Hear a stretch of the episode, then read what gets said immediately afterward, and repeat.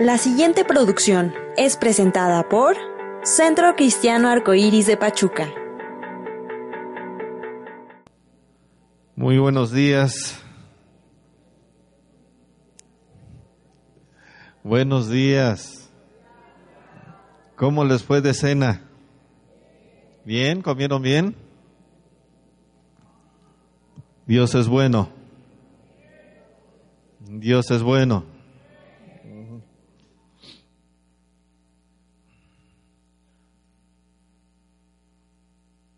Vamos a hacer un ejercicio, ¿qué les parece? ¿Cuántos han escuchado de la eh, gimnasia cerebral? ¿Bien escuchado de eso? Hay eh, diferentes ejercicios, ¿verdad? Para que nuestro, nuestro cerebro esté, esté bien ejercitado, esté sano. Bueno, hay un ejercicio, a ver qué les parece. Miren, dicen bueno, ya sabe que nuestro cerebro tiene dos hemisferios. Cuando usted levanta una mano, se activa cierta parte del hemisferio izquierdo.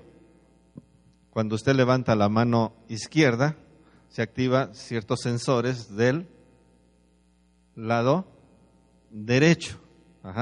Así es de que si usted hace esto, ¿verdad? ¿Qué parte se está activando?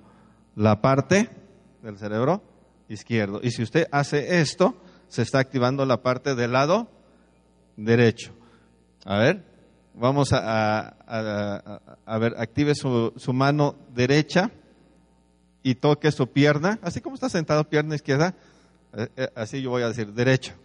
Y luego izquierda, y suelte la otra. Y luego digo derecho, izquierdo, derecho, izquierdo, derecho, derecho. bueno, hay un montón de ejercicios, no sé si sirvan del todo, bueno, un poquito de ejercicio porque está haciendo un poquito de frío. Hoy hay una historia muy, muy interesante que encuentro en Primera de Crónicas, capítulo 12, versículo 32 es de esos libros que no leemos muy seguido, pero que ahí encontramos cosas mucho, muy interesantes. El capítulo 12 del primer libro de Crónicas, en el capítulo 12 dije, en el versículo 32, vamos a leer. Por favor, quiero que me acompañen en la lectura. ¿Listos? Cuando ya lo encuentre, diga, ya lo encontré. Eso, está bien. Vamos a leer. De los hijos de Isaacar, doscientos principales, entendidos en los tiempos y que sabían lo que Israel debería de hacer, cuyo dicho seguían todos sus hermanos. Como me dejaron solo, ahora ustedes. A ver, una, dos, tres.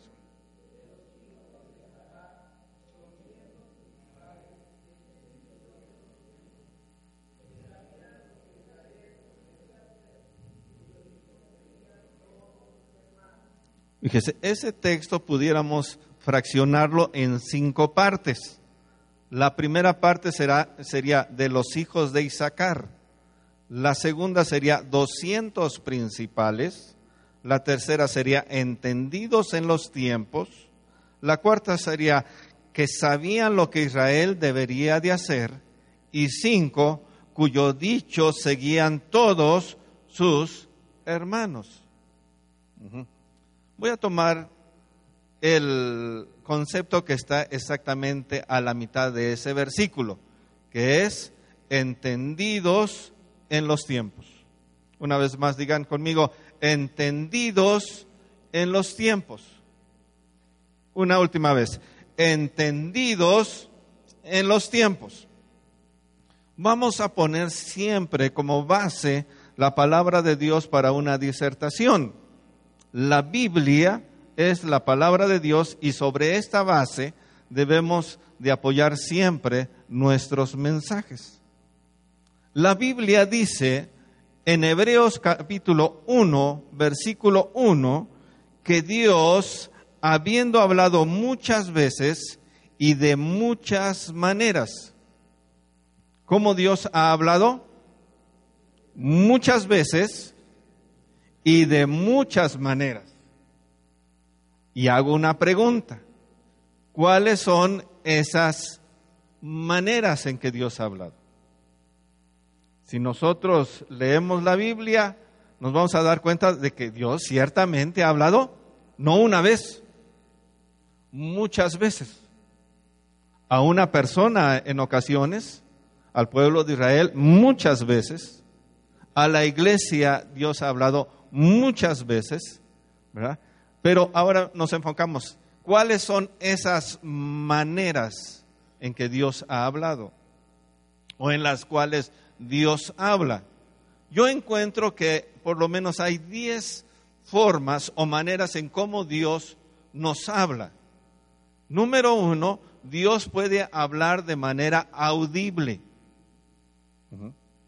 Ahora, esto es muy raro, pero se da en las cuales Dios hable de manera clara, precisa, ¿verdad? De manera directa.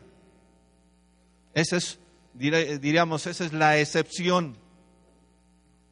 Pero hay otra manera en cómo Dios habla.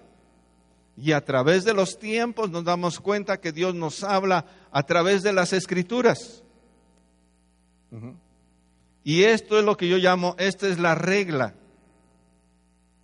Pero no solamente es a través de la voz audible y a través de las escrituras. También Dios nos puede hablar cuando nosotros estamos orando. Tal vez no de manera audible, pero usted va a saber que Dios le habla cuando usted ora. ¿Cuántos saben esto? Dios también habla a través de un don o a través de una manifestación de un don espiritual. A veces cuando viene un profeta o cuando eh, eh, hay un canto en lenguas o el hablar en lenguas, hay varios. De los dones espirituales, Dios puede hablarnos a través de un don espiritual. Pero también Dios nos puede hablar a través de la prédica o de la enseñanza de la palabra de Dios. Cuando uno expone la palabra de Dios, va a haber dos clases de palabra. Una palabra que se llama rema, que es una palabra específica para uno, y una, palabra logos, que es una palabra para todos. Y Dios va a hablar.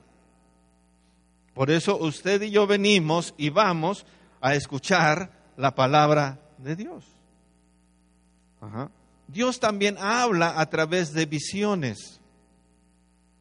Encontramos en la Biblia algunos casos de ellos. O a través de los sueños es otra de las formas en cómo Dios habla. A través de un sueño puede hablarnos. O a través de la alabanza también Dios puede hablarnos. Finalmente, podemos encontrar que también Dios nos habla a través de la nación de Israel. Israel es el pueblo de Dios sobre el cual Dios habla determinadas acontecimientos de los cuales la Biblia ya ha dicho. Entonces aquí hay algunas de las maneras, ¿verdad? O de las muchas maneras como Dios nos habla, diga, Dios nos habla. Ahora, cuando hablamos de las escrituras, Dios habla para que Él sea entendido. Y Dios se va a comunicar a través del lenguaje. Y en la palabra de Dios uno tiene que aprender que por lo menos hay tres tipos de lenguaje. Hoy en día mucha gente, o alguna gente, no voy a decir mucha, pero alguna gente cae en errores porque no sabe las cosas básicas de interpretación de la Biblia. Hay cosas que son poesía ese es un lenguaje que la Biblia tiene. Tiene lenguaje poético. Es más, hay un libro en la Biblia incrustado a la mitad que es pura poesía. El cantar de los cantares, es pura poesía. Y no nada más es ese. Encontramos varios fragmentos a través de las escrituras que hay un lenguaje que poético. Luego hay un lenguaje figurado. Usó esto Dios en el Antiguo Testamento, Jesús también lo usa en el Nuevo Testamento y muestra de ello son las parábolas, a donde se usa un lenguaje ¿qué? figurado. Pero también hay un tercer tipo de lenguaje que tiene la Biblia, el lenguaje literal. Entonces, uno tiene que aprender algunas cosas cuando uno lee qué tipo de lenguaje estamos viendo o teniendo. Y ahora, cuando nosotros leemos la Biblia, uno de los errores que cometemos cuando comenzamos es que nosotros queremos que la Biblia diga lo que nosotros queremos. Y no es así. Nosotros como creyentes tenemos que ajustarnos a lo que la Biblia dice y quiere decir. Para ello se necesitan algunas reglas básicas. Yo hace días eh, me gusta mucho convivir con colegas y les decía, hoy vemos muchos mensajes motivacionales, pero con poco contenido bíblico. Y es importante que no nos apartemos de las escrituras, porque Jesús dijo que ellas son las que dan testimonio de Él y ellas son las que contienen la vida eterna. Es importante que podamos sacar, ¿verdad?, el, provecho, el sentido correcto a las escrituras. Para eso hay materias que uno tiene que estudiar. Yo he sido un pastor, ¿verdad?, autodidacta, ¿verdad? Y que también he ido a algunos cursos para comprender un poquito más y poder darles lo más preciso de un mensaje. Y no decir lo que yo quiero decir, sino qué es lo que la Biblia dice que nosotros debemos de aprender. Y va a haber cosas que tal vez no nos guste, Tal vez haya cosas que nos incomoden en ocasiones y uno tiene que ir al primer sentido que la Biblia tiene. Y nosotros acabamos de leer, ¿verdad? El capítulo 12 y solamente leímos un versículo, que es el versículo qué? 32. Ahora, escuche bien, cada vez que nosotros leemos la Biblia con una actitud de humildad, y de obediencia, Dios va a hablarnos. ¿Escuchó? Cuando nosotros nos acercamos a la palabra de Dios en una actitud de humildad y de obediencia, es muy probable que Dios que nos va a hablar. Ahora, vamos a ir al contexto, ¿verdad? de este versículo que acabamos de leer. Se encuentra en el capítulo qué? En el capítulo 12. ¿De qué libro? Vayamos un poquito al contexto, al libro de crónicas. ¿Quién escribió los libros de crónicas? Los libros de crónicas, que hay dos, el primero y el segundo libro, los escribió Esdras y Nehemías. Esdras y Nehemías, Esdras fue un sacerdote, ¿verdad? Que estuvo en actividad o en fusiones después del exilio, ¿verdad? De los judíos que cuando salieron de Babilonia. Y, ¿verdad? Nehemías fue el gobernador. Y ellos no solamente él fue un excelente sacerdote y un excelente gobernador, sino fueron grandes cronistas. Y por eso está el libro de crónicas. No hace mucho yo estaba yo buscando en la ciudad quién es actualmente el cronista de la ciudad, porque yo quería saber algunas cosas de la ciudad. Pero esta ciudad debe de tener su cronista. Yo recuerdo que no hace mucho el que era, era el, que fue director de la Universidad Autónoma del Estado de Hidalgo, el, licenciado, el licenciado Menes Yaguno. No sé por cuántos años fue, pero actualmente yo no sé quién sea el cronista ¿verdad? De la ciudad. ¿Qué es un cronista? Un cronista es una persona que narra una serie de hechos y los ordena cronológicamente. De manera que cuando usted lea primer libro de crónicas, ¿verdad? Los acontecimientos están ordenados de manera que cronológicamente. No así todos los libros. Hay libros en la Biblia que no están en ese orden. Y eso puede traer un poco de confusión a algunos. Ahora, présteme un poquito la atención. No solamente lo encontramos en el Antiguo Testamento, en el Nuevo Testamento también. Ahora les voy a hacer una pregunta a ustedes. Hay un cronista o varios, o al menos hay uno en el Nuevo Testamento que dice que él quiso poner las cosas en orden y de manera cronológica, hablando de los hechos de Jesucristo. ¿Quién es? Es Lucas. Porque Mateo, Marcos y, Juan pues los, lo escribieron como Dios les dio a entender. Pero Lucas dice que él, su evangelio está ordenado de manera cronológica. Y el libro de los hechos también es un libro que está ¿qué?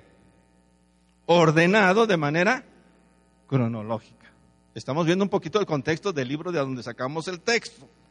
Ahora, vayamos al capítulo 12. ¿De qué habla el capítulo 12? Las Biblias de estudio tienen un título arriba. ¿De qué va a hablar todo ese capítulo? ¿Todos?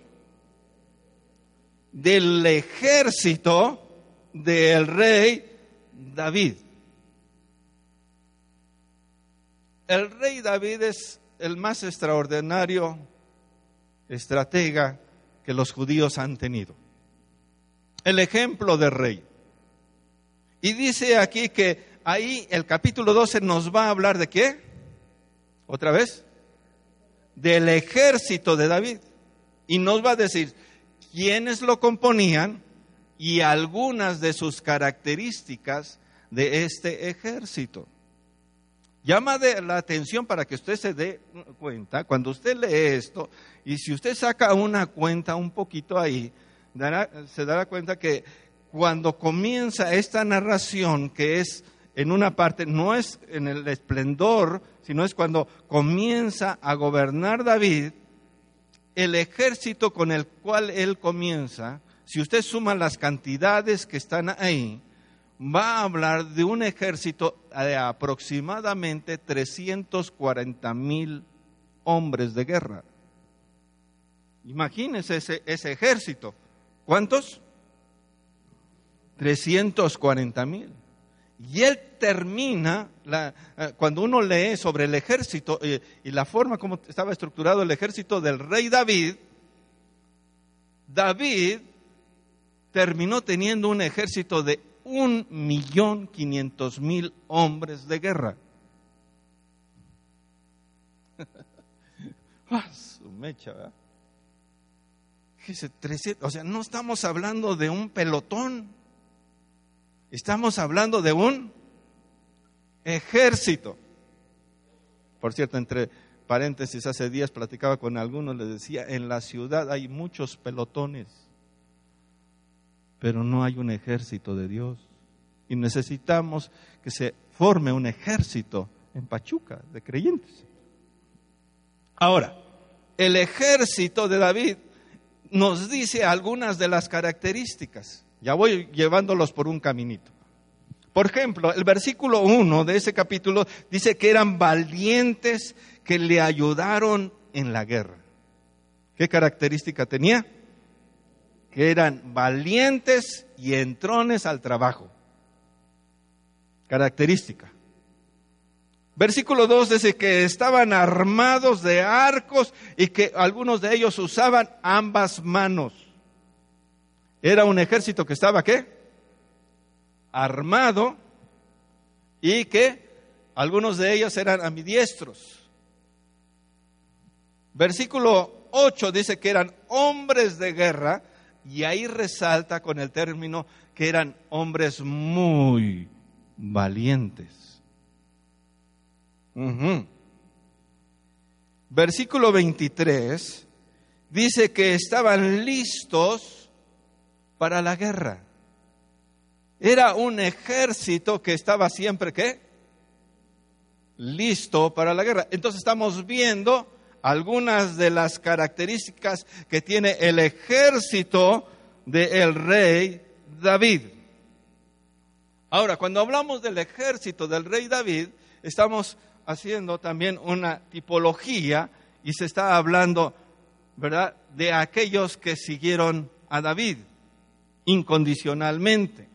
Pero David representa a quién? En el Antiguo Testamento es un tipo, una figura de, de Cristo, porque su nombre es amado. ¿Y quién es el amado de todas las naciones? Jesús.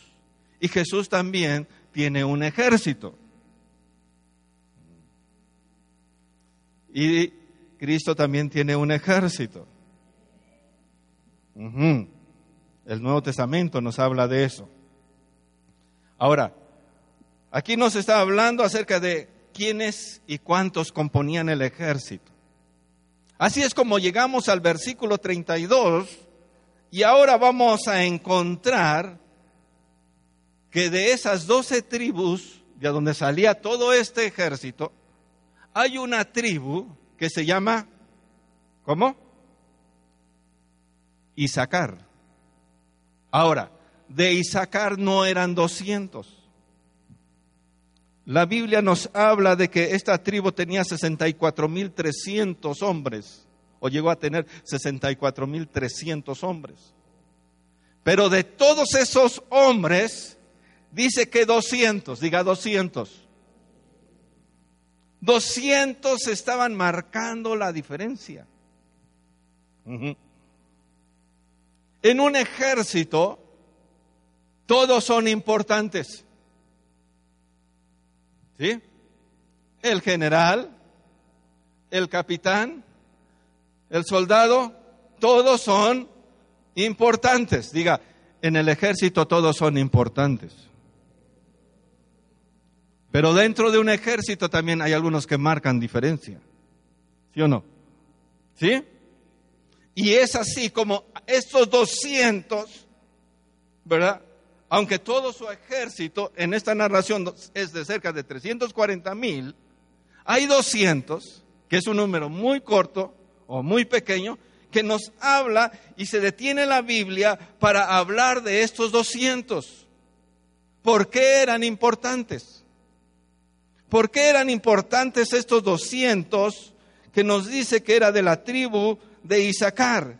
¿Por qué este pequeño grupo está marcando una diferencia? ¿Cuál es su característica que tiene? Y ahí nos dice que dentro de todo ese ejército, estos 200, su característica principal era que sabían entender los tiempos. Y ahí nos vamos a detener. ¿Que sabían qué? Dile al que está de un lado, sabían entender los tiempos. Y como esto me va a llevar un poco de tiempo, pero hoy a lo mejor nada más vemos una parte pequeña de esto, ¿verdad? Vamos a comenzar con la primera parte del versículo. ¿Qué es lo que dice la primera parte del versículo que leímos? Hasta ahí de los hijos de quién? ¿Quién era Isaacar? Isaacar era el noveno hijo del patriarca Jacob y el quinto hijo de su esposa Lea. ¿Se acuerda de Lea? No sé si estaba fea, pero no la quería, ¿verdad? ¿Se acuerda la historia? Es la primera esposa de Jacob, por la cual, ¿verdad? Pues eh, su suegro Labán le, le dijo que eh, Jacob había trabajado siete años, ¿se acuerda? Porque le gustaba, ¿quién? Raquel. Decía, ay Raquelita, yo puedo hacer lo que me pida el suegro que yo haga. Y el suegro, ¿verdad? Que era más o menos como Jacob, le dice, pues quiero que me trabajes Siete años.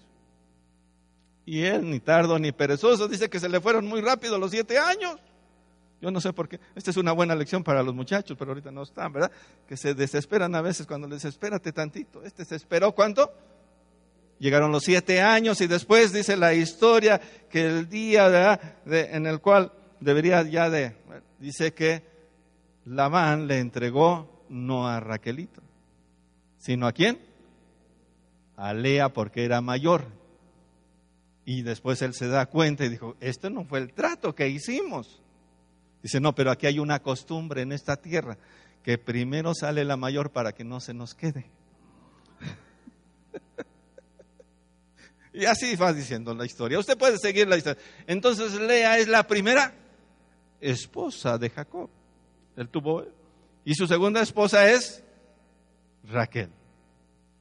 Pero también tuvo hijos de sus siervas, de Silpa y de Bila. Bueno, Isaacar era el noveno hijo, porque ustedes saben que tuvo, ¿cuántos tuvo? Doce, ay, muy prolífero Jacob. Ay, pero por Jacob ahorita las cosas como están en Medio Oriente. Bueno, el noveno hijo de Jacob y el quinto hijo de Lea. O sea, Lea, pues yo creo que no estaba tan fea, pues ya le había dado cuatro. si hubiera, sido uno nada más, pero este, pues cinco, por lo menos. ¿verdad? El quinto hijo de quién? Fíjese, pareciera que no tiene nada que ver, pero los números, los nombres en la Biblia son mucho, muy importantes. Por ejemplo, el número nueve significa fruto. Por ejemplo, dice la Biblia que, que, que, ¿cuántos frutos del Espíritu hay? Nueve. Y podríamos así. Entonces, el número nueve, ¿qué significa? Fruto. Entonces, acá habla de, de frutificar. Y ahora, el número cinco, hablando del quinto hijo, habla de ministerio o de gracia. Y ahí nos podríamos detener un buen momento para ver que no nada más nació porque nació y ay, fue un accidente. No, no. Esto es un propósito. Y si nos vamos a su nombre, por cierto, es un nombre, yo, alguien, yo casi no escucho ese nombre, el nombre de, ¿he escuchado Isacar Sánchez o Isacar Pérez o Isacar López? No, ¿verdad? Como que no, no es muy común ese nombre, pero tiene un bonito significado. ¿Sabe qué significa Isaacar? Si alguien está embarazada, creo que es una buena, un buen, una buena sugerencia para un niño, el nombre de un niño. Significa recompensa. Significa galardón. O significa también premio. Tiene un bonito significado, ¿no? Galardón. Entonces, cada vez que se nombraba a Isaacar, se estaba hablando de que era él un qué? Galardón. Ahora, regresamos que había 200 entendidos en los tiempos. Si nosotros unimos ese pensamiento con lo que significa el nombre, ya nos da ahí una idea. ¿Cuál es esa idea? Que aquel que entiende los tiempos tendrá su galardón. Que aquel que es entendido en los tiempos tendrá su premio. Que aquel que sabe conocer los tiempos tendrá su recompensa. Ahora, sigamos con Isaacar. Isaacar, ¿verdad? Usted sabe, uno de los doce hijos del patriarca Jacob. Jacob ya está por morir. Ya es anciano él. Después de que tuvo un encuentro con Dios y quedó, quedó mal de su cintura, dice que él tenía que apoyarse en un bastón para caminar. Y al final de sus días ese bastón, un día podríamos hablar también del bastón, ¿verdad? Pero apoyado en su bastón, dice la Biblia, que llamó a sus doce hijos y a cada uno de ellos les dio su bendición. Qué hermoso cuando hay esa oportunidad, ¿verdad? De que la gente, sabemos que algún día ha de morir, ¿verdad? Pero qué importante que antes de morir pudiera dar, ¿qué? Su bendición ¿A quién? A sus hijos. Al final del libro de Génesis encontramos esa historia, cómo está ahí Jacob y va bendiciendo del mayor hasta el menor y va bendiciendo y va profetizando sobre cada uno de ellos. Y cuando llega a Isaacar, su noveno hijo, soltó esta bendición. A usted le va a parecer rara porque no está, estamos en Occidente, no estamos en Oriente y por muchas cosas hay ciertas cosas que son diferentes. Pero soltó esta bendición y fue la siguiente. Dice, tú Isaacar eres como un asno fuerte que se recuesta entre los apriscos. Usa esa palabras para bendecir a Isaacar. Y habla que es como qué? Como un asno fuerte. Si nosotros nos ubicamos en el momento que se, se da este relato, el concepto del asno es muy diferente en, en Medio Oriente y en este caso, en este momento de la historia, con nuestro conocimiento de los asnos aquí en México. Solamente menciono dos características. Los asnos en Medio Oriente, ¿verdad? Y muy especialmente en la época de los patriarcas y más adelante en la época de los reyes, estos animales servían para que los reyes o los jueces se montaran. Muestra de ello que nos habla la Biblia que Saúl se montaba en un asno. Bueno, si nos vamos hasta el Nuevo Testamento, vemos otra vez a Jesús, el rey de reyes, no se montó en un caballo, se montó en un asno. Los reyes, los jueces en Medio Oriente se, se sentaban en qué? Los reyes.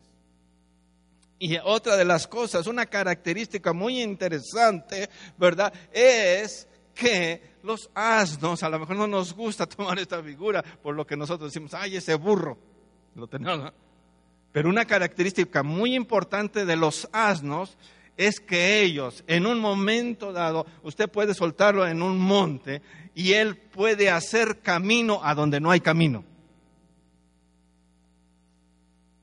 ¿Cuántos saben eso? ¿Sí? Usted suelte un, un asno, un burro, y ese a lo mejor no hay una vereda, pero él hace una vereda. Ese sí, yo creo que escucho la canción, se hace camino al andar.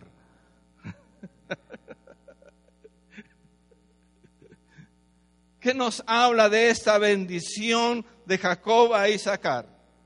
Que él estaba diciendo el lugar de preeminencia que él tenía y de lo que él iba a hacer. La interpretación que se le da a esta bendición es la siguiente que él tenía capacidad para estar en un lugar de prominencia y aún de guerra, porque los reyes salían a veces ahí montados en un asno.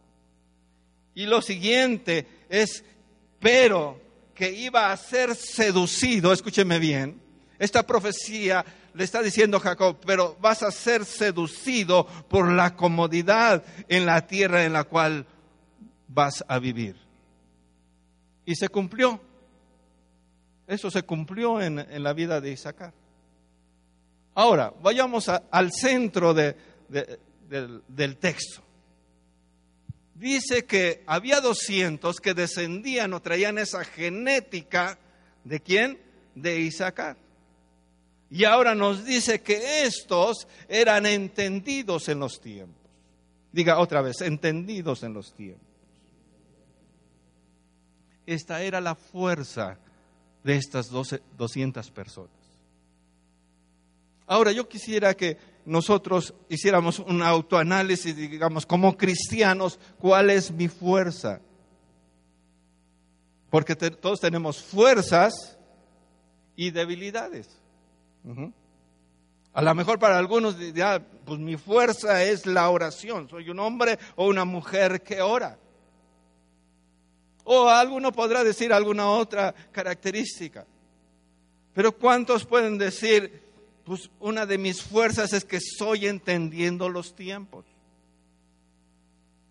¿Cuántos podríamos decir, estamos entendiendo el tiempo en el cual vivimos? Oiga, 2015. Dile al que está a tu lado, uh, ya se nos está yendo. ¿Sabe que Dios quiere que sea una fuerza, no nada más de uno, sino que pudiera ser la fuerza de su ejército, hablando de la iglesia, que una de las fuerzas de la iglesia, que una fuerza de los líderes, que una fuerza de los creyentes supiera entender los tiempos? ¿Cuántos creen que esto Dios quiere que, lo, que, se logre en nosotros? Que usted y yo, una de nuestras virtudes, pueda ser en que entendemos qué? Los tiempos. Ya se acabó este año. ¿Entendemos que ya se nos acabó? Ahora, Fíjese ahí, la palabra entendido, En hebreo se utiliza la palabra vigna y aparece 38 veces. ¿Qué significa? Fíjese, significa esto. Escuche bien, y va a decirlo conmigo. Significa discernimiento. Estos 200 hombres tenían qué? Discernimiento. Yo sé que también en el discernimiento hay diferentes niveles de discernimiento, pero podemos avanzar y alcanzar un nivel más alto de discernimiento para ser que entendidos en los tiempos y en las circunstancias en las cuales nos encontramos.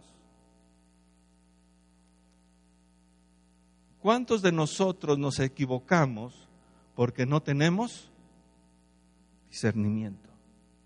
¿Cuántas veces hemos sido engañados, sorprendidos, porque no hemos tenido discernimiento? Es tan importante el discernimiento en la vida de una iglesia y de un cristiano, ¿verdad? Que la Biblia eh, se enfoca mucho en este, en este tema. Dice que estos 200 eran entendidos en los tiempos que sabían discernir. Otra de las definiciones de esa palabra es que distinguían entre una cosa y otra. La gente que es entendida va a saber distinguir entre lo bueno y lo malo, entre lo correcto y lo incorrecto, en lo que conviene y en lo que no conviene. La persona que tiene discernimiento, ¿verdad? Difícilmente se equivocará. Es por eso que hoy, en este momento, una de nuestras, una de mis peticiones es que este año que viene, ¿verdad? Porque esto ya casi se fue, ¿verdad? Podamos tener que discernimiento. Que podamos que tener discernimiento, que podamos distinguir entre una cosa y otra, entender, conocer el significado de las cosas. Estos 200 eran entendidos. ¿Por qué eran entendidos? Yo estaba viendo, bueno, ¿cómo llegaron a ese entendimiento? ¿Cómo llegaron a tener ese discernimiento? ¿Sabe qué dice la historia? Que esos 200 de Isaacar por nada del mundo dejaban de leer y de estudiar la Torah. ¿Escuchó? ¿Qué dije? Que por nada del mundo dejaban de leer y de estudiar la Biblia. Cuando usted lee y usted estudia la Biblia, en usted va a venir qué? Discernimiento. Y podrá ser usted y yo como una de esas maquinitas. ¿Ha visto en los bancos o en los negocios que hoy, dado a tanto billete falso, y si hay billetes falsos, hay muchas cosas que son falsas. ¿Sí o no? Y hay un aparatito, ¿lo ha visto? ¿Y qué, qué pasa? Pasan el billete y en una lámpara de, de infrarroja, ¿verdad? Ellos detectan y ven que si es bueno o si es falso. Cuando nosotros leemos la Biblia y en verdad las consideramos que es la palabra de Dios, escuche bien, vamos a poder detectar entre lo que es genuino y lo que es falso. Cuando le den un abrazo, cuando le den un saludo, cuando le den un regalo, cuando le hagan una invitación, etcétera, etcétera, usted podrá distinguir si es genuino o es falso. Yo en esta semana alguien me iba a abrazar y no me dejé que me abrazara. Ay, qué sangrón. Dije, es pura payasada, dije, porque conozco al personaje. O sea, ¿para qué? ¿A quién queremos engañar? Tenemos que ser entonces, una de las cosas que debemos de hacer, ¿verdad? Es que este año 2016, ¿verdad? Por nada del mundo, como los 200 de Isaacar, ¿verdad? Pueda tomarse unos tres capítulos antes de cada comida, ¿verdad? Y esto a la postre le va a traer discernimiento. Nos conviene. Dígale, me conviene. Nos conviene como padres que los hijos, ay, los hijos, que si nos conocen los hijos. Cuando me está diciendo verdad, cuando no me está diciendo la verdad. ¿Necesitamos discernimiento? Sí. ¿Cuándo darle permiso? ¿Cuándo no darle permiso? ¿Yo? ¿Necesitamos discernimiento? Sí que el 2016, ¿verdad? Podamos elevar nuestro nivel de qué? Dile al que está a tu lado, ese es mi deseo. Otra vez, ese es mi deseo. Mi deseo es que tengas más discernimiento. Ahora, dice aquí que ellos serán entendidos. ¿En qué? ¿Otra vez? ¿En qué? Otra vez. En los tiempos. No está en singular, está en plural. Y la Biblia nos habla de dos clases de tiempos. Básicamente. El tiempo que le rige al hombre, que es el cronos, y el tiempo kairos, que es el de Dios. Les voy a dar las definiciones. Cronos y a donde vienen palabras como cronómetro. Por cierto, también en la mitología griega había un dios que se llamaba Cronos, pero eso no, no vamos a hablar de eso. Vamos a hablar. Cronos, los griegos definían como un lapso de tiempo. Aquí nosotros vamos a estar un lapso de tiempo, aproximadamente unas dos horas. Para algunos se les hace cuatro y para otros se les hace treinta minutos. Pero lo cierto es que alrededor de dos horas vamos a estar aquí. A eso se le llama cronos. Ajá. Un lapso de tiempo, diga conmigo. Cronos es un lapso de tiempo. Ahora, Kairos en la Biblia lo define como el tiempo de Dios.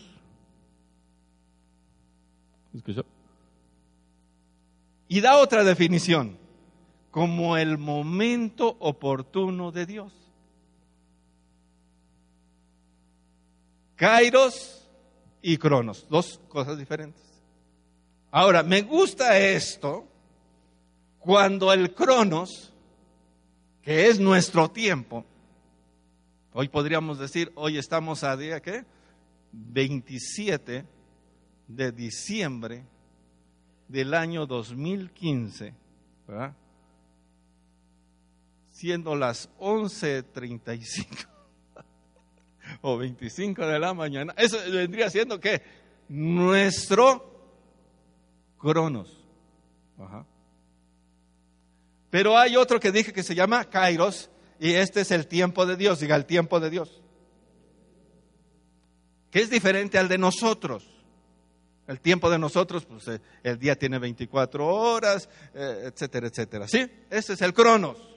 El mes tiene 30 o 31 días, dependiendo del mes. Ese es Cronos. Pero el tiempo, el Kairos, eso es diferente. Solamente se define como el momento oportuno de Dios. A Dios no le afecta el Cronos. ¿Lo escuchó? A nosotros sí. Y si no, vea cómo este año nos trata. Ya una arruga más, algunos una lonjita más. El cronos nos afecta, ¿sí o no? Bueno, aunque no lo quiera aceptar, pero sí afecta. Ajá. Pero a Dios no le afecta. Como a veces yo les digo, Dios no se hace viejito. Él es eterno. ¿Escuchó? Entonces, el cronos, ¿y qué? Llega un momento, escuche, esto me gusta mucho siempre enseñarlo. Hay un momento en que el cronos, nuestro tiempo, con el tiempo de Dios se van a cruzar. Voy a decirlo otra vez. Va a haber un momento en que el cronos y el kairos se van a unir. Otra vez. El cronos y el kairos se van a cruzar o se van a unir. Y cuando ese cronos y ese kairos se cruzan o se juntan, van a suceder cosas extraordinarias. Pongo dos ejemplos. Cuando el cronos y el kairos se unieron. En el libro de Éxodo, en el capítulo 14, versículo 13, dice así. Moisés dijo al pueblo, no temáis estad firmes y ved la salvación de Jehová que hará el día de hoy. Porque los egipcios que hoy habéis visto, nunca más le veréis. Ese día, el cronos en la historia del pueblo de Israel se cruza con el kairos, con el momento oportuno de Dios, y entonces sucede algo extraordinario. ¿Cuál fue eso extraordinario? Una de las cosas que dice la Biblia es que les dijo Dios, a partir de hoy, la palabra hoy ahí se menciona dos o tres veces, dice, a partir de hoy nunca más volverán a ver a los egipcios. Y así se cumplió. En otras palabras, a partir de hoy nunca más volverán aquellos que los persiguen. Qué hermoso es cuando el Cronos y el Kairos, esos 200 de Isaacar, sabía que había momentos en que el Cronos y el Kairos iban a cruzar y que deberían de estar atentos, deberían de estar alertas, deberían de estar despiertos para que no se perdiera la oportunidad de Dios que les estaba brindando. Un segundo ejemplo en el Nuevo Testamento. Jesús le dice a, a Saqueo, en el Evangelio de Lucas capítulo 9, dice, desciende otra vez, porque hoy es necesario que pose yo en tu casa. Y luego en el versículo 9 dice, porque hoy ha venido la salvación a esta casa. ¿No iba a suceder antes? No iba a, suceder otro día. Ese era un momento en el cual el Cronos y el Cairo se iban a unir y algo extraordinario iba a suceder. ¿Qué es lo que sucedió en la vida de Saqueo? Que ese día el maestro Jesús de Nazaret llegó y se invitó Jesús, porque no lo invitó Saqueo. Jesús es el que se invita, y dice, voy a ir a tu casa. Y luego más adelante nos habla del evento extraordinario que sucedió ahí, porque hoy ha venido la salvación a esta casa. Oh, mis amados, que el 2016 podamos distinguir cuando el Cronos y el Cairo se unen y poder ver esas cosas extraordinarias, esas cosas extraordinarias que Dios tiene preparadas para nosotros. Yo no quiero dejar pasar una oportunidad en el 2016. Abre mi entendimiento, Señor. Dame discernimiento para aprovechar las oportunidades. Está medio frío ese aplauso, pero ahí se va. Ahora, escuche bien esto. En la Biblia, ya voy casi a la mitad. Cuando termine, ya estoy terminando. Ya veo algunos por ahí la Biblia, o a través de la Biblia, nosotros nos damos cuenta cómo Dios exhorta constantemente a su pueblo para que sepa conocer los tiempos. Porque pareciera que el hombre no conoce los tiempos. Y mire los ejemplos que pone. Eclesiastés 9, 11 y 12. Yo creo que ahí ya después terminamos. ¿Estamos aprendiendo algunas cosas? ¿Sí? ¿Cinco, diez minutos más? Ok. Eclesiastés 9, 11 y 12. Todos lean. Fuerte. Como si fuera un examen de lectura. A ver. Una, dos, tres.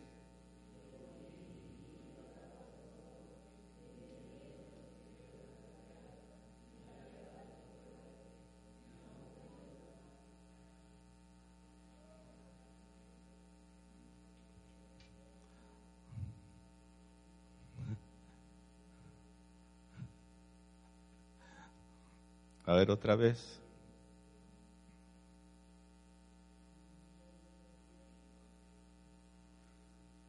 Una, dos, tres.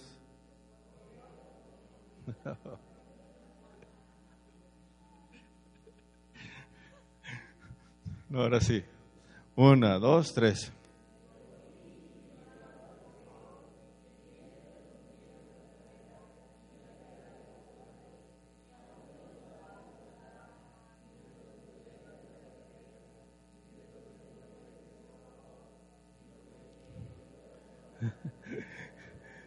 Fíjese, ahí dice cosas mucho, muy interesantes.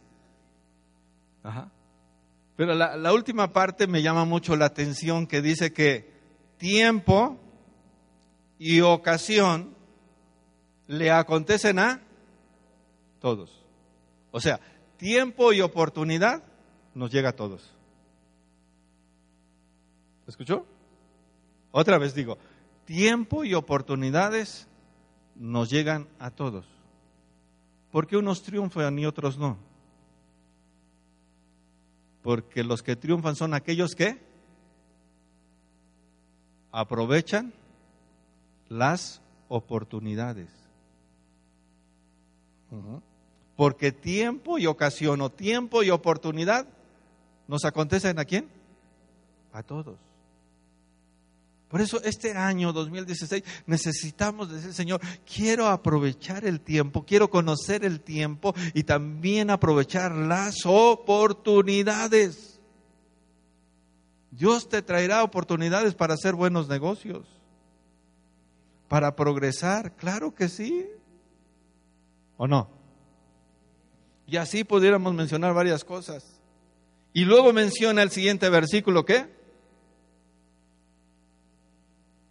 No el 12.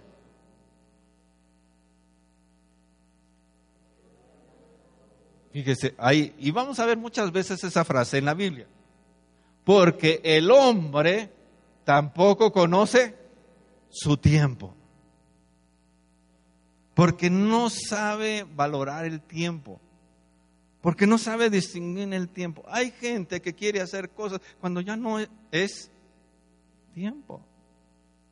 Es como el que se está muriendo y ya es cuando quiere servir a Dios. Pues ya, ya te estás petateando, ya, ya, no puedes, ya, ya te vas a ir, ya tuviste tú tu tiempo. O, el papá que, quiere ya darle las cosas y eh, a los hijos, ya, ya, se casó, ya, ya se fue, ya, ya. ¿Ya no hubo? O sea, por eso ahí eh, eh, Salomón habla mucho acerca eh, del asunto del tiempo. Dice aquí, porque el hombre tampoco conoce. Y mire el ejemplo que pone para que nosotros reflexionemos. ¿Qué dice? Todos como los peces que son presos en la mala red y como las aves que se enredan en lazo, fíjese, Así son enlazados los hijos de los hombres, ¿qué? En el tiempo malo cuando cae de repente sobre ellos. Salomón, un hombre tan sabio, distingue que en la vida, aunque no queramos, van a venir tiempos malos. ¿No le gustó eso? Pero la situación dice que no nos sorprenda cuando venga eso. Que podamos discernir, ay, ahí viene este problema. Que estés preparado para cuando viene ese problema. Y que no seas como el peso, que seas como el ave, dice, que no seamos como ellos, dice, que somos, dice, porque así son enlazados los hijos de los hombres en el tiempo, porque de momento vienen las malas noticias el mal momento. De pronto aparece. Pero hay cosas que te anuncian. ¿Sí o no? Una de las cosas que me enseñó el hermano Jesús Castelazo, ¿verdad? Me dijo que la vida de la iglesia y la vida de en los cristianos dice que es como la vida orgánica, la vida dice, dice, mire, mire hermanito, cuando eh, el, cuerpo se resfría, luego, luego se empieza a sentir. ¿Sí o no? Y luego vienen los primeros síntomas, dice. Empieza uno a estornudar, empieza uno a toser, empieza uno a lagrimear. ¿Sí o no? Y eso ya es señal de qué?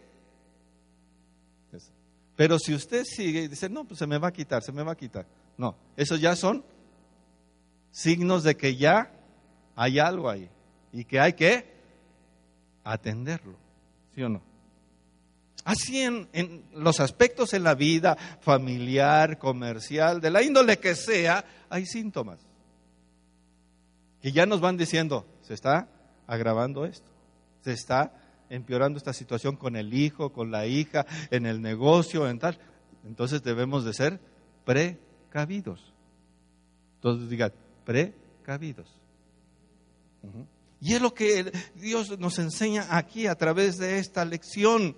Dice, esos 200 de Isaacar eran entendidos en los tiempos, de manera que cuando venían estas cosas, ¿verdad? O, ellos es lo que decían al ejército, ahora salgan, ahora es un momento oportuno para salir a la guerra. Y ellos salían. De pronto esos 200 de Isaacar se reunían y decían, no es tiempo de salir a la guerra. Decían, no es tiempo de salir. Ellos estaban dirigiendo, en cierta manera, el designio de ese ejército. Porque entendían que los tiempos. Pero estamos viendo cómo Dios, ¿verdad? Nos empieza a exhortar a través de toda la Biblia, ¿verdad? Que nosotros debemos de saber distinguir los tiempos. Otro ejemplo, Proverbios 6. Hay mucho, pero ya ahí le vamos a ver.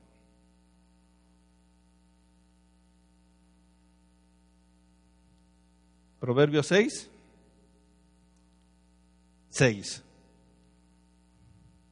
Proverbios qué? 6. 6.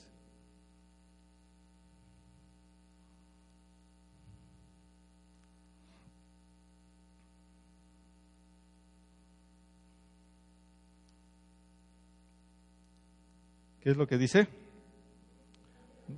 ve a la hormiga, oh perezoso, y mira sus caminos y se sabia, la cual no teniendo capitán, ni gobernador, ni señor, prepara en el verano su comida y recoge en el tiempo de la siega su mantenimiento. Entonces aquí una exhortación más de Dios para nosotros. Sean que, otra vez, precavidos, sean previsores, conozcan el tiempo. Hay tiempo de trabajar, hay tiempo de descansar. Ahorita estamos en un tiempo de descanso, ¿no? Tradicionalmente esta etapa es de, pues, ¿qué tiene que hacer? Descansar. Pero hay quien a veces no sabe, ayúdele a alguien, por favor. Pero hay ocasiones que no sabemos, ¿verdad? Descansar. Así es de que hay un tiempo para trabajar, así también hay un tiempo para qué? Para descansar. Hay un tiempo para ahorrar. Hay un tiempo para dar. Hay un tiempo en el cual no podemos dar. ¿Sí?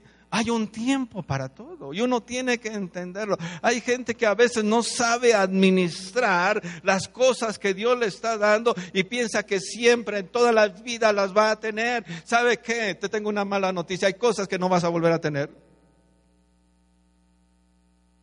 Y nosotros tenemos que ser previsores, prevenir, cuidar, ahorrar. Como la hormiga, como la hormiga. Hay gente que tiene dinero y gasta de manera no consciente y despilfarra lo que tiene. Y después se está quejando. ¿No es así? Aquí debemos de aprender de qué? Dile al que está a tu lado, debemos de aprender de las hormigas.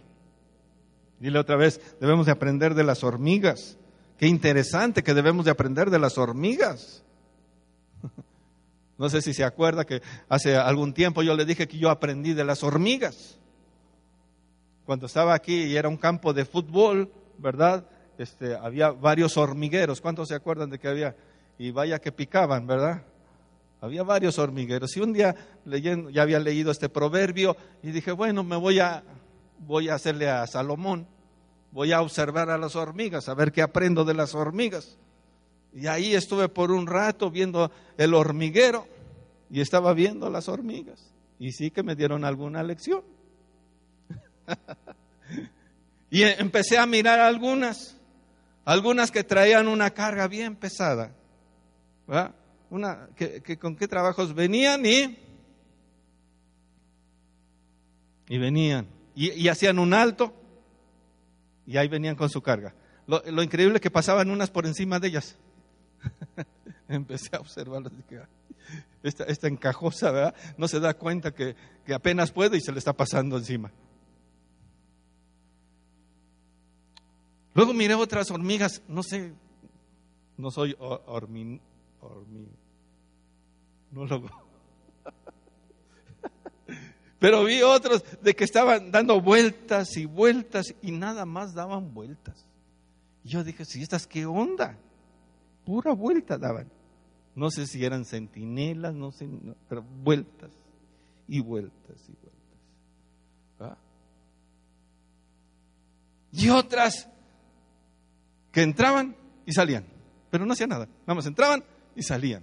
Entraban y salían en el hoyito. Entraban y salían y no se hace como una cosa de Dios. Dije, ay, ¿cómo se parece la congregación? No de aquí.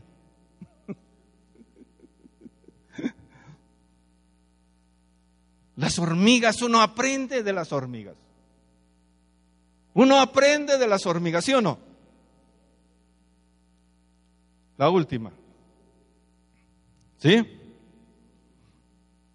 Mateo 16, versículo 2 y 3.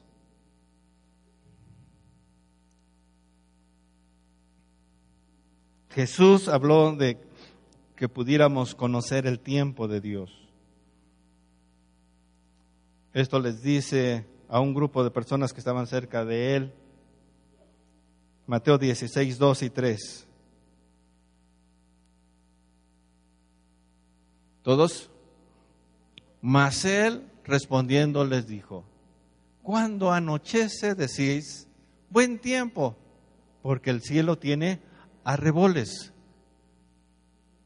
Y por la mañana, hoy habrá tempestad, porque tiene arreboles el cielo nublado. Y luego dice, hipócritas, ¿qué sabéis distinguir el aspecto del cielo? Mas las señales de los tiempos no las conocen. Aquí hay una exhortación muy fuerte de Jesús, porque Jesús está entre ellos y la gente que estaba ahí todavía estaba preguntando, ¿será este el Hijo de Dios? ¿Será este el Mesías? ¿Será ahora el tiempo?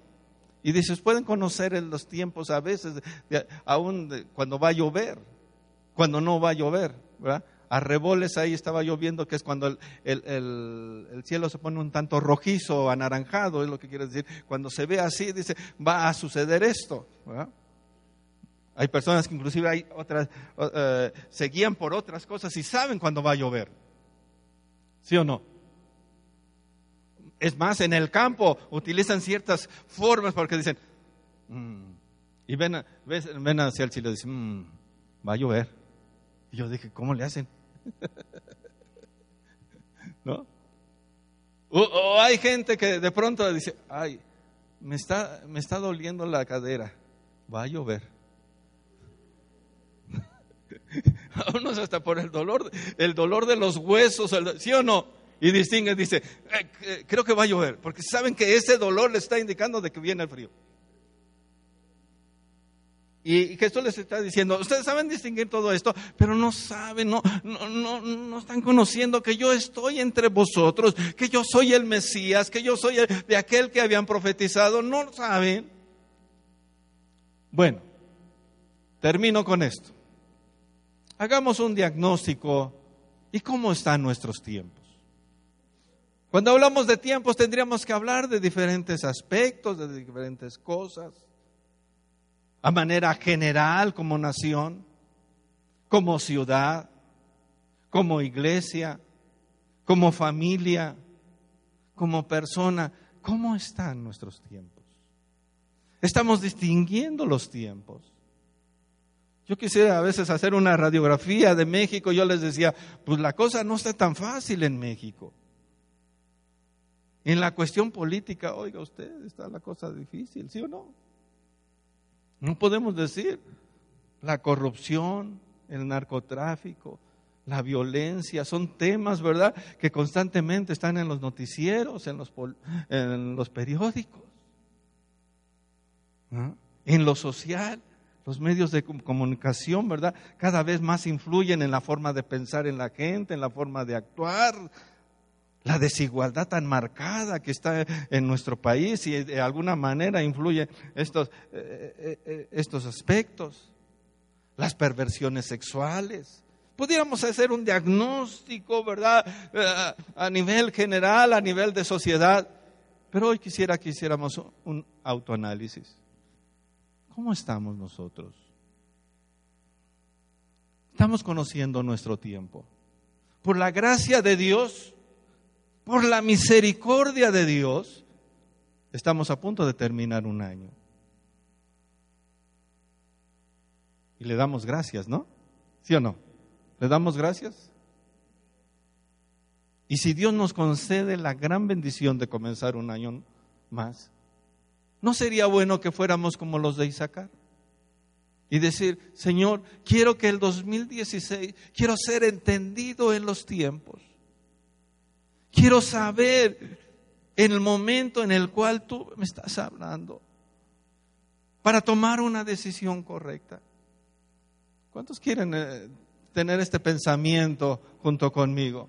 Que el 2016 podamos tener que un mayor discernimiento, que podamos entender los tiempos. Yo no sé cuánto tiempo nos quede. Yo no sé cuánto tiempo más nos podamos ver. Yo no sé cómo seguirá el país, pero lo que yo sí sé es que si yo me apoyo en lo que dice la palabra, ¿sabe qué?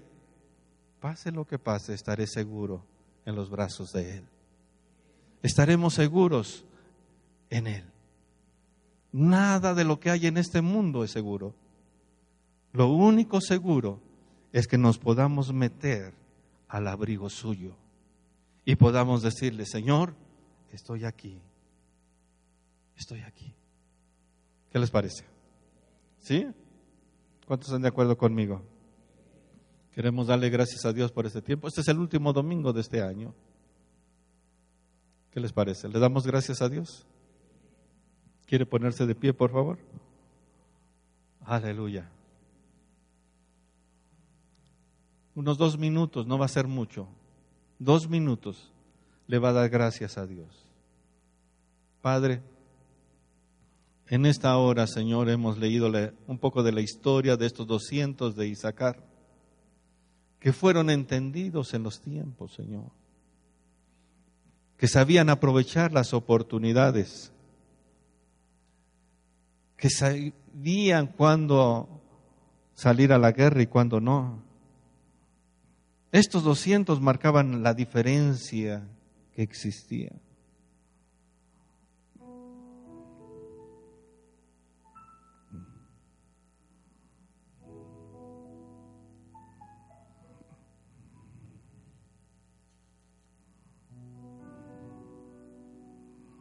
Aleluya.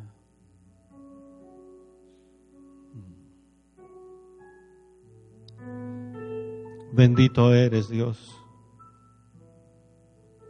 Queremos que el año próximo no puedan ser 200, no puedan ser más. Entendidos en los tiempos, Dios. Distinguir entre una cosa y otra, Dios.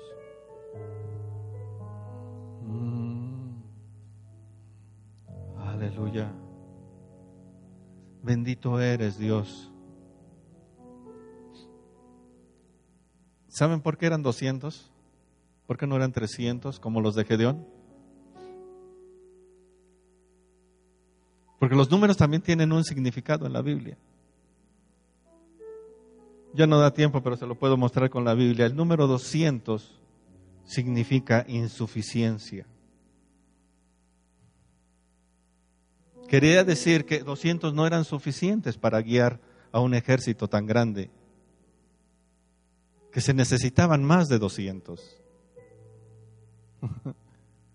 Cuando yo vi eso, digo, Señor, se necesitan más de 200. Ahora que vino Marcos, un hombre tan atacado, pero que ha sido como uno de los 200 de Isaacar, que ha sabido entender los tiempos. No, no se necesita un marco, se necesitan más de uno. No se necesita un Dante Gebel, se necesita más de un Dante Gebel. Un Cash Luna. No se necesita uno, se necesitan muchos más. Un Guillermo Maldonado. No se necesitan más. Necesitamos más gente entendida. Necesitamos más gente entendida en México. Gente que se apoye el ministerio gente que pueda distinguir y cambiar los tiempos, porque lo pueden hacer. ¿Qué les parece si empezamos a decir, Señor, queremos ser entendidos en los tiempos? Queremos ser entendidos en los tiempos. Padre, en el nombre de Jesús, te doy ya gracias por esos hombres que hasta el día de hoy tú has levantado en América Latina pero todavía son insuficientes los cantantes, los evangelistas, los pastores que hay.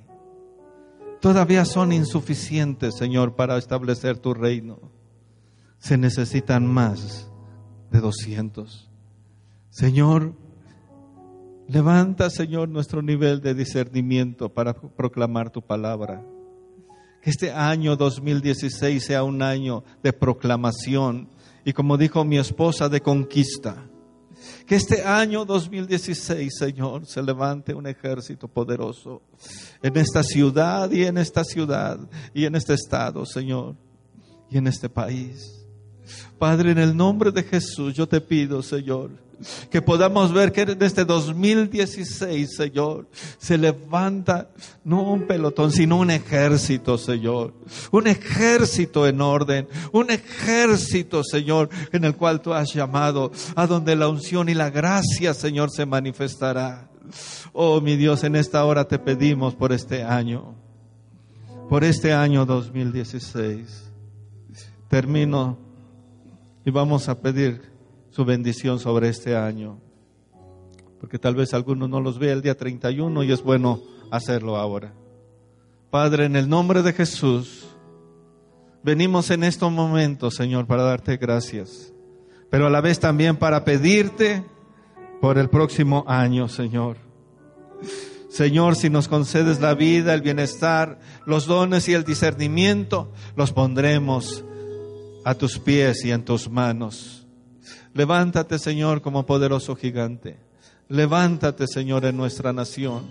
Levántate en nuestro estado. Levántate en nuestra familia. Levántate en esta iglesia, Señor, como el autor y consumador de nuestra salvación. Bendito seas bendito seas. Bendiga el nombre del Señor por un momento, bendígale, bendígale. Dele gloria, dele honra, dele alabanza. Aleluya, aleluya. Gracias por escuchar esta producción, presentada por Centro Cristiano Arcoíris de Pachuca.